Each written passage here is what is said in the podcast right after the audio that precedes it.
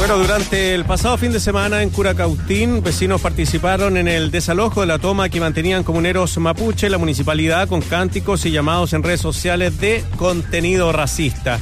En este contexto, el programa Chile Genómico del Instituto de Ciencias Biomédicas de la Facultad de Medicina de la Universidad de Chile ha realizado un profundo estudio de las etnias mapuche y aymara, su prevalencia y mestizaje en nuestra población actual. Estamos con la directora del eh, programa Chile Genómico, médico, máster en bioestadística académica de la Universidad de Chile, Lucía Cifuentes. ¿Cómo está, doctora? Bienvenida. Hola, hola, muy bien, muchas gracias. Oiga, doctora, eh, ¿desde cuándo están haciendo esta investigación del Chile Genómico? Este proyecto partió el año 2012 y ya llevamos varias, varios años y proyectos consecutivos. Inicialmente la primera parte que yo lideré fue para tener una foto de cómo éramos los chilenos a lo largo del país. Los proyectos a continuación han sido eh, también enfocados a la aplicación de esto en áreas de la salud, para poder utilizar esta herramienta al diseño de políticas públicas orientado en forma personalizada para cada subpoblación chilena entonces, es, una, es un conocimiento que tiene aplicación en distintos ámbitos, así que este proyecto ya lleva muchos años. Actualmente lo lidera el profesor Ricardo Verdugo, de nuestro grupo también, del programa de genética humana de la Facultad de Medicina de la Universidad de Chile. Ahí nació y ahí este proyecto continúa y esperamos que continúe harto tiempo. ¿Y cómo somos los y las chilenas? Los y las chilenas todos somos mestizos, como son la mayor parte de las poblaciones hoy día humanas, naturalmente. Los chilenos tenemos componentes, básicamente los componentes principales son de origen español y de origen amerindio. Somos una mezcla de ambos componentes. También han llegado eh, inmigraciones de otras regiones al país, por ejemplo, en el siglo pasado llegaron muchos inmigrantes europeos de distintas zonas, también incorporaron sus genes al reservorio genético de los chilenos. Y eh, es importante recalcar que en lo que es nuestro componente amerindio, que todos los chilenos lo tenemos en alguna magnitud, es, también es diverso, no solamente etnia mapuche, hay genes aymara, tacameño, eh, etcétera, de distintas etnias. El, territorio chileno está habitado por muchas etnias diferentes, todas de origen amerindio, pero ellas no eran todas las mismas. Entonces, entre ellos también hay diversidad. Bueno, nosotros tenemos una mezcla de todo eso.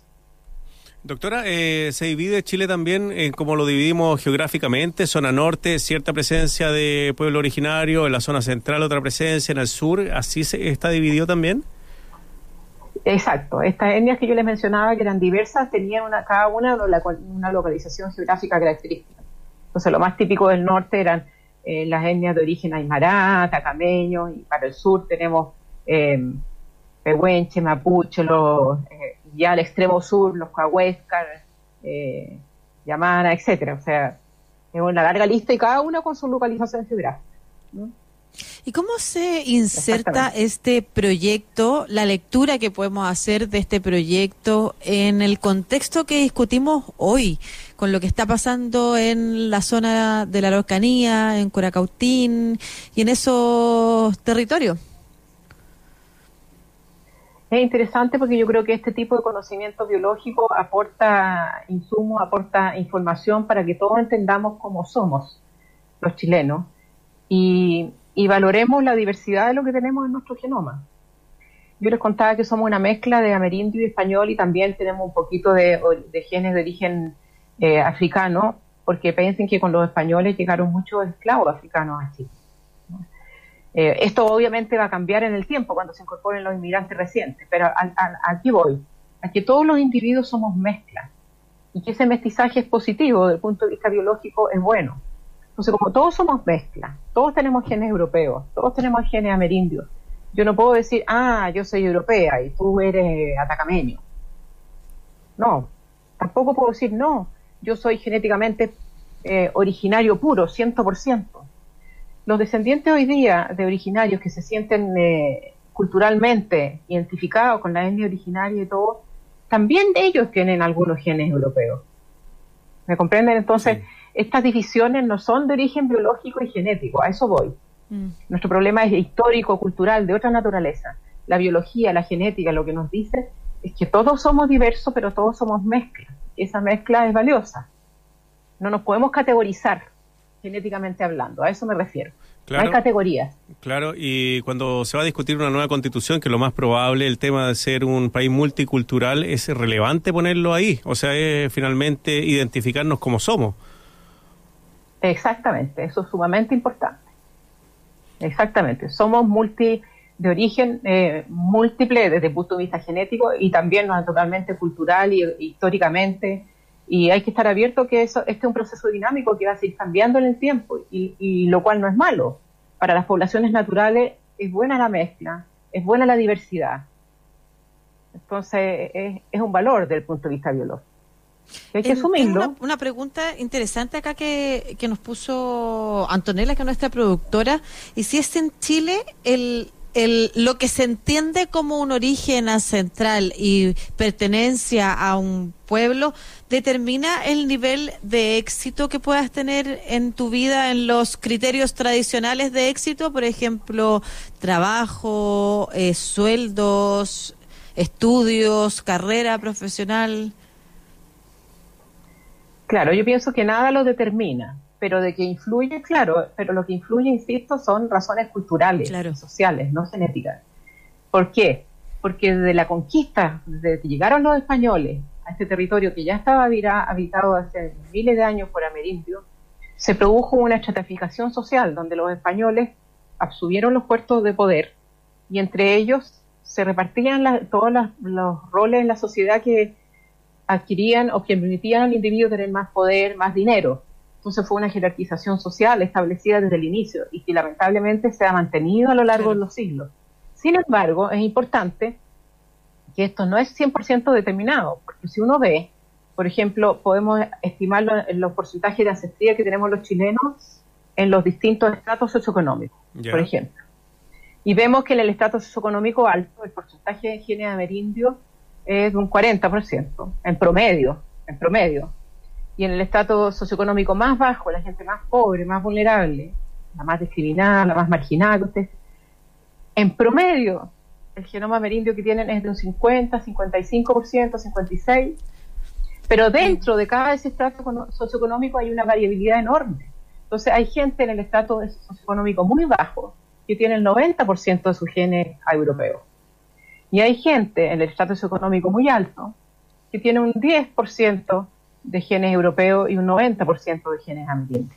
¿Se fijan? Entonces hay todo un gradiente, un continuo. Por lo tanto, la segregación, la discriminación, eso obedece a razones sociales, históricas, pero no tiene ningún asiento biológico. No se sustenta sobre la realidad y la diversidad, la diversidad biológica. O sea, podríamos decir. Eso es lo que yo podría decir. Sí. estamos conversando con eh, Lucía Cifuentes, ella es directora del programa Chile Genómico, médico, máster en bioestadística y académica de la Universidad de Chile. Ella participó desde el inicio en este Chile Genómico. Entonces podríamos decir que el tema fenotípico, o sea, la imagen de una persona es mucho más importante en eh, la selección, por ejemplo, de personal, más que el tema genético. O sea, puede ser una persona con mucho, no sé, gene europeo, pero que su aspecto físico exterior puede ser amerindio o similar, ¿o no? Exactamente, yo diría eh, muy muy eh, aceptado lo que señala, pero más más a todo, más todo, yo diría que más todavía que el aspecto mm. son el comportamiento, cómo habla, todo el bagaje cultural que trae. Que nosotros vemos en personas que son eh, exitosas, adineradas, que pueden tener pueden ser muy de aspecto amerindio, pero si son si están bien vinculados, si tienen otras estrategias para moverse y lograr el éxito, también van a tener eh, acceso al poder. Entonces, no es solamente el aspecto físico, sino que es todo el bagaje cultural que trae una persona. Entonces, es un patrimonio, yo diría, social y que a veces se alimenta de la misma discriminación y autodiscriminación, porque no tiene por qué ser mejor ser eh, más moreno o menos moreno, con aspecto más o menos de una etnia u otra. Eso no tiene ningún sustento en términos de las habilidades que tienen las personas. ¿Ah? Yo creo que lo que a nosotros nos diferencia, nos hace, eh, nos tienta a ser discriminadores, tener prejuicios, etcétera, eh, desde mi punto de vista son barreras sobre todo culturales. Mm. Y son esas barreras Pero no hay un sustento biológico para eso y eso es bien importante. Y son esas barreras culturales que históricamente, como usted bien dice, han significado algo. O sea, pertenecer a este grupo para las personas significa que uno tiene mejor acceso a trabajos, a sueldo, a vida, una mejor calidad de vida. Y eso es lo que lo que de alguna manera se denomina lo aspiracional. Aspiramos a ser como la figura que aparece en los comerciales, porque esa figura representa el éxito. Por eso también se ha cuestionado tanto cuando en distintos países de la región, y por supuesto incluido Chile, por ejemplo, comerciales que van destinados a una clase media, eh, o a la ciudadanía en general, comerciales de, de, marcas masivas, eh, tienen en sus eh, personajes figuras que parecieran ser europeas, ¿no es cierto? Como muy blancas, muy rubias. Eso es lo que al parecer aspiramos, pero aspiramos a eso porque algo significa, como que se tradujera en, en algo. Es importante que usted nos explique por qué biológicamente es mejor la diversidad, porque está esta idea, errada idea, sabemos de, de estas eh, historias tristes de la humanidad, de hablar de una raza pura, que, que la raza pura sería mejor. Claro, eso es, bueno, son eh, antecedentes históricos, como tú muy bien señalas. Pero desde el punto de vista biológico, una población natural cualquiera, sea humana o sea de cualquier especie, mientras más diversidad aloje en su genoma, mientras más diferencias tengan todos los individuos en su genoma, va a estar mucho mejor preparada para adaptarse a cualquier tipo de cambio que pudiera venir, cambio de cualquier orden. Imagínense una población donde todos los individuos son genéticamente iguales, todos todos clones, todos iguales. A cualquier cambio de origen ambiental o de cualquier naturaleza, ¿cómo se adapta esa población si no tiene diversidad en su reservorio genético? Ese es el punto de vista. Entonces, eso está demostrado para todas las poblaciones, animales, vegetales y también para los humanos. Si tenemos más diversidad alojada en nuestro genoma, tenemos mucho más recursos de responder frente a cualquier cambio como para que la población sobreviva y subsista a lo largo del tiempo y la especie no desaparezca. Esa es la razón biológica del valor de la diversidad. Claro, como que eh, mm. existe esta idea de que a medida que se combinan eh, genéticamente, los genes superiores o los más fuertes irían em, eh, quedando en los nuevos individuos, en las nuevas generaciones. ¿Eso es efectivo? sí, pero hay que tener cuidado cuando uno dice genes superiores y genes más fuertes porque biológicamente hay que ser eh, bien claro de qué estamos hablando. No es superior el individuo que es más alto y el más atlético. No es eh, genética o biológicamente superior el individuo que es eh, más adinerado ni más inteligente. Estamos hablando del punto de vista biológico. ¿Cuál es la población o los individuos en la población que son, desde el punto de vista biológico, exitosos? Aquellos que son capaces de transmitir su genoma a las generaciones siguientes y por lo tanto perpetuarse a lo largo del tiempo. Esos son los individuos biológicamente exitosos. Entonces no tiene nada que ver con el concepto de éxito que uno socialmente tiene acuñado y que tiene que ver con esta publicidad que tú muestras del individuo alto, buen mozo, atlético. No. Pero además tiene que ver con tiene nada que ver con eso. que, es la capacidad de resistir, mm. ¿o no? Las, las, los cambios, los... Exactamente, y de, y de perpetuarse a lo largo del tiempo, porque la vida de cada uno, la vida de cada uno de nosotros, por longevos que seamos, es infinitesimal, no vale nada en el tiempo que tiene una población o una especie. Piensen, la población chilena tiene 500 años. En esos 500 años, ¿qué valen los años que yo viva o que viva cualquiera de ustedes? Nada, lo importante es que la población chilena perdure a través, del tiempo. Y para eso debemos ser exitosos en tener descendientes, que sigan teniendo descendientes y que sigan existiendo. Si todos los chilenos dejamos de reproducirnos, no tenemos nada, nunca más ningún descendiente ya, en 60 años más no hay ni un chileno. Eso sería un fracaso desde el punto de vista biológico para la población chilena. Lucía. ¿Se entiende la idea? Sí. por ahí va. Y el tema, el tema de, la, de las enfermedades, porque eso es muy llamativo, porque hay, eh, hay ciertas etnias que tienen algún tipo de enfermedad o son más proclives a esa. Eh, eh, la mezcla también ayuda a que vayan disminuyendo también la posibilidad de enfermarse una cosa y aumentar la de otra. Claro, la mezcla ayuda a que se vayan compensando los riesgos. ¿No es cierto? Hay, porque cada etnia, no hay ninguna etnia que biológicamente sea mejor a otra desde el punto de vista de las enfermedades. Unas son más propensas a un grupo de enfermedades y otras son más propensas a otro grupo de enfermedades. Entonces la mezcla también es bueno porque estos riesgos se van diluyendo y se van compensando uno con otro. En ese sentido también es positivo. ¿Mm? ¿Y, qué pasa es, muy, es muy cierto lo que tú señalas. ¿Y qué pasa con la, con la población eh, afrodescendiente, que me parece que en el norte de Chile está muy presente, sobre todo en la región de Arica y Parinacota, pero para el sur de Chile no está tan presente? ¿Cuál ha sido el aporte de ellos a la, mezcla chilena, entre comillas, si podríamos hacerlo como un pisco sour? ¿Cuánto sería ahí la mezcla del, de la población amerindia, eh, afroamericana a, los chilenos? Claro, los individuos de ancestro africano en Chile eh, los, que, los que nosotros conocemos ahora por la inmigración reciente todavía no se incorporan al pool genético de los chilenos. Eso va a ocurrir en una o dos generaciones más cuando nos vayamos mezclando. Todavía ellos no aportan, no son tantos ni se han mezclado como para que su genoma todavía incida en el genoma promedio del chileno. Pero sí hay que recordar que, dada nuestra raíz histórica de, lo que, de los españoles que llegaron por el norte desde el Virreinato del Perú y colonizaron nuestro territorio, ellos venían con esclavos mm. africanos y esos individuos sí se incorporaron al acervo genético de los chilenos. Entonces todos los chilenos también tenemos trazas de, genes africanos. Eh, en el norte puede llegar a ser un 4 o 5% en promedio, más al sur 2, 3%. O sea que antes de que lleguen estas inmigraciones recientes de poblaciones que ahora vienen del norte de América y del Caribe, los chilenos ya teníamos genes africanos. De muy los españoles además también tenían genes africanos. Y árabe, me imagino. Claro. Oiga, doctora... Eh, con el tiempo eso va a ir probablemente aumentando. Si estos individuos inmigrantes se mezclan, se mezclan con nosotros, entonces a lo mejor vamos a tener futbolistas más atléticos, más altos.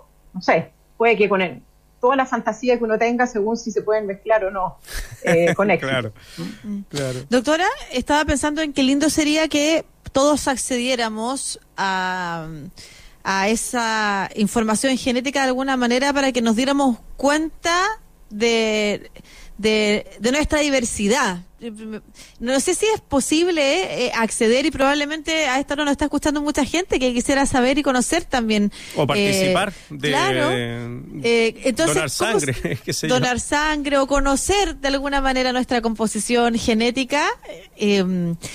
Sentirnos de, algún, de alguna forma mucho más hermanos y hermanas de lo que en una de esas creemos que somos. Entonces, a ver cómo uno pudiera acceder a esa información y por otro lado, en qué tipo de políticas, además de la conversación constituyente que ya la tocamos hoy día y del sentirnos un pueblo plurinacional, eh, e intercultural, pudiera usarse esta información que se desprende del proyecto? Respondiendo a la primera pregunta, eh, nuestro proyecto tiene un sitio web, Chile Genómico. Ustedes lo ponen y van a entrar en el Google, el buscador, y sale Chile Genómico y entran al sitio web, donde ahí están justamente el porcentaje de mensajes que tenemos todos por regiones, eh, se cuenta lo que estamos haciendo. Entonces, como para interiorizarse el proyecto, está esa información ahí a la mano, para el público general, digamos. Así que es, es fácil de que se puedan enterar. También hemos publicado libros de divulgación, pero lo más fácil en realidad y económico es vayan a la web y van al sitio, en el sitio web que tenemos la información que hay a lo largo del país recopilada hasta ahora. Y respecto a la segunda pregunta, en términos de políticas públicas, eh, yo creo que lo más relevante es lo que tú señalas, construir una identidad multicultural y valorar que, que somos diversos y entender que biológicamente no, no estamos destinados a ser unos mejores que otros porque tenemos un 1% más de genes europeos o menos de genes africanos. Sí, ya veo. ¿Ah? Eh, pero del resto de políticas públicas, mi sesgo es como yo soy médico, mis posgrados son en genética y ese es mi es lo que yo conozco. Eh, puedo hablar de, ese ámbito. Sin duda esto tiene, tiene mucho más impacto en otras áreas, pero me declaro ignorante. Entonces, de lo que yo sé, lo que puedo señalar es que esto es importante también cuando uno diseña políticas públicas por lo que ustedes mismos señalaban antes. Sabemos que algunas etnias son más propensas a algunas patologías y otras a otras.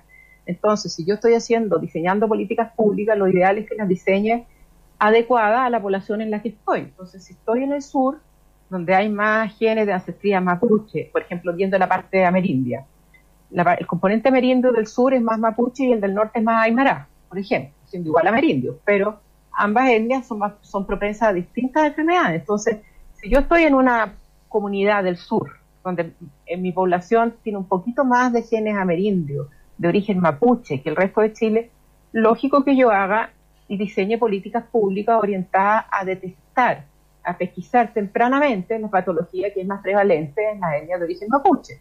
Y no voy a estar gastando haciendo eh, procedimientos costosos para detectar eh, patologías que son mm. más frecuentes en etnia de origen africano o europeo, por ejemplo. Entonces, en ese sentido, eh, es muy importante, porque la etnia importa no solamente para la, la predisposición a enfermedades, sino que también en cómo yo respondo frente a un fármaco. Todos tenemos eh, diversidad desde el punto de vista genético y esto hace que también nosotros respondamos distintos frente a una misma droga. Hay drogas que a la gente, a los europeos, por ejemplo, le hace muy mal y en Chile no nos hace ningún daño. Entonces, no es solamente eh, detección precoz, sino que también es tratamiento dirigido y en ese sentido eh, la medicina ha aumentado mucho, ha, aumentado mucho su conocimiento de la parte genómica, llevando a lo que se llama hoy día medicina de precisión, más orientada a la genética particular del individuo y de su grupo. Entonces yo creo que esto tiene mucha aplicación, sobre todo en el futuro, en el área eh, de la medicina. En otras áreas probablemente también, pero ahí mi conocimiento no alcanza mucho como para poder aventurar más ideas. No, pero está muy bien. Muchas gracias, doctora. Yo solamente la quiero dejar invitada a propósito de lo mismo, y a ti también, Marcelo, y a todos quienes nos escuchan hoy día en la noche en el capítulo de Agenda de Género que sale por el Facebook de Radio Usach a partir de las 21 horas. Vamos a tener de invitada a, a mujeres de los pueblos Selnam, Mapuche y Aymara va a estar una periodista que se llama eh, Leila Lanz, que es, que es, del pueblo Aymara, una poeta, Germani Molina, que es vocera del pueblo Seclam, y Jessica Gayupi de la Red de Mujeres Mapuches también, porque exactamente como usted dice, son pueblos distintos y, y que necesitan también sacar adelante sus propias sus propias eh, realidades, visibilizar sus propias problemáticas. Así que invitada también a escuchar esa conversación hoy día en la noche en el Facebook de Radio Sache, doctora. Gracias, doctora. Bien, muchas gracias. Y gracias, Lucía por la invitación.